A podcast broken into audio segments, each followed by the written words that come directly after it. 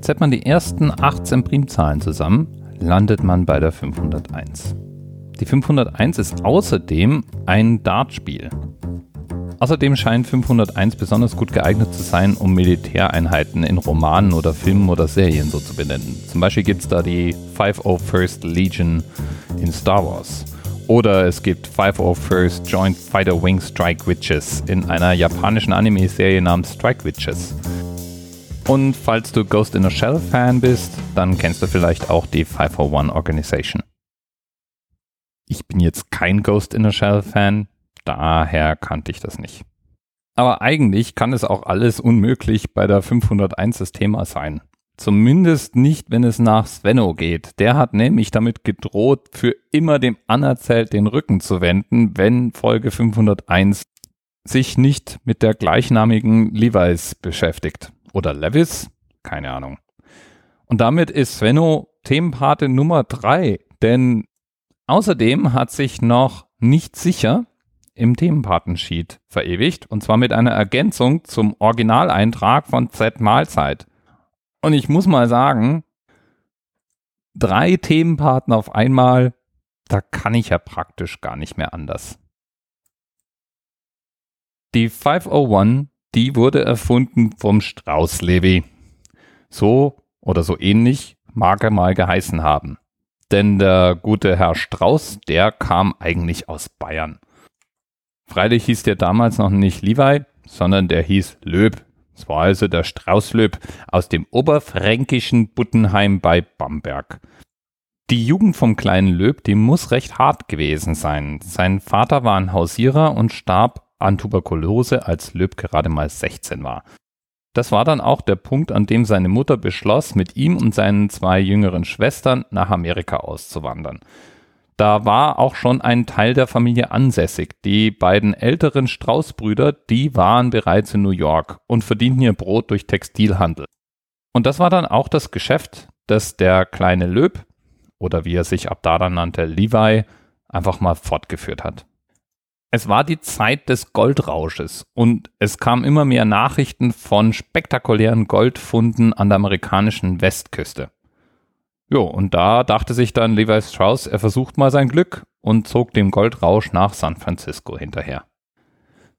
Levi verkauft damals eine ganze Menge Textil- und Nicht-Textilwaren an die Goldgräber.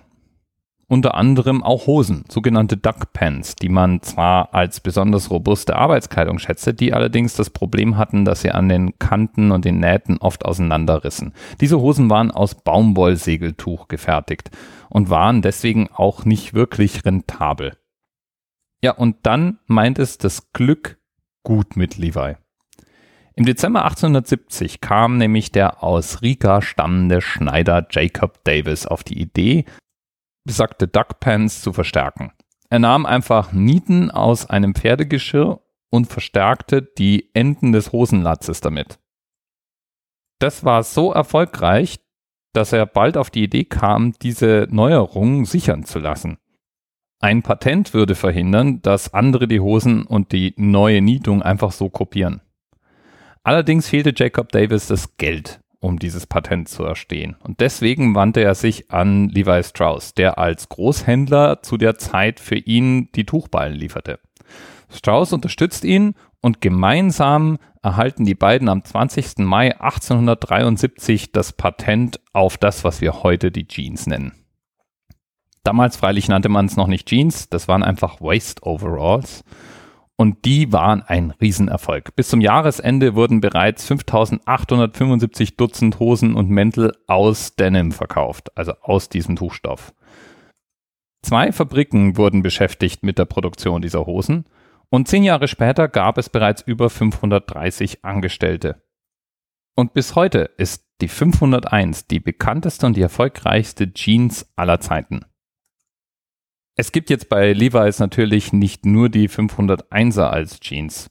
Wir kennen alle diese schier unendliche Auswahl, die in einem Jeansladen heutzutage herrscht. Aber die 501er ist immer noch die mit Abstand erfolgreichste Jeans.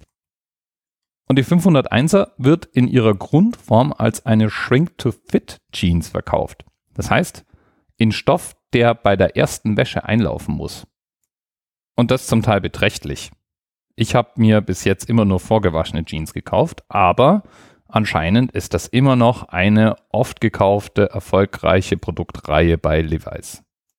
Was allerdings nicht stimmt, obwohl es auch vom Levi's Marketing gerne mal behauptet wird, ist, dass die Jeans praktisch unverändert seit dem ersten Tag so verkauft wird. Über die Jahrzehnte wurde schon so manches variiert und angepasst.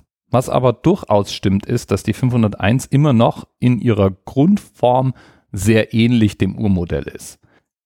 Es gibt die 501er in einer Variante für Männer und einer für Frauen. Und als Kleidungsstück hat die 501er nicht nur den Trend zur Jeans begründet, sondern scheint in jeder Lebenslage und für jeden Stand geeignet zu sein. Vom Gymnasiasten bis hin zu Barack Obama, jeder scheint sich in dieser Hose wohlzufühlen, wenn es denn den Anlass hergibt. Und auch in meinem Schrank liegen zwei 501er. Sowohl Levi Strauss als auch Jacob Davis starben jedenfalls als wohlhabende Männer und haben ein Jeans-Imperium zu verantworten. Die 501er ist bis heute die populärste und meistverkaufte Jeans aller Zeiten und kann diese Position behaupten, obwohl es natürlich schon lang keinen Patentschutz mehr gibt und es eine unüberschaubare Auswahl an Alternativen gibt. Bis bald. TMRS 10, 9, 8. The experience of 47 individual medical officers. Was hier über die Geheimzahl der Illuminaten steht. Und die 23. Und die 5. Wieso die 5? Die 5 ist die Quersumme von der 23.